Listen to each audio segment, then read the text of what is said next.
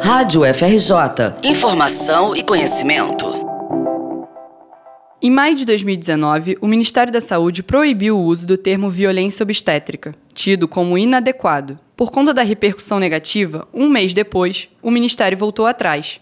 Porém, a polêmica levantou a discussão sobre a realidade dos partos e os altos índices de mortalidade materna no Brasil. A professora da Faculdade de Enfermagem da Universidade Estadual do Rio de Janeiro, Joana Iabrudi, chama atenção para a gravidade da ação do Ministério. Um despacho como esse, ele representa um grande retrocesso é, é, na luta das mulheres pela visibilidade das situações de violência vividas. É uma negação de que essas situações de violência aconteçam de forma rotineira né, com muita frequência no cotidiano da assistência ao parto e ao nascimento.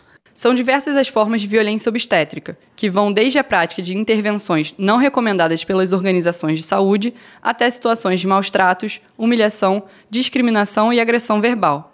Para a professora, o machismo é o grande responsável pela prática de violência por parte dos profissionais de saúde. Então, a violência obstétrica ela acontece é, a partir da concepção é, da mulher como objeto né? A partir da ideia de que o corpo da mulher ele é um objeto que pode ser manipulado, que pode ser subjugado, que pode ser controlado, né?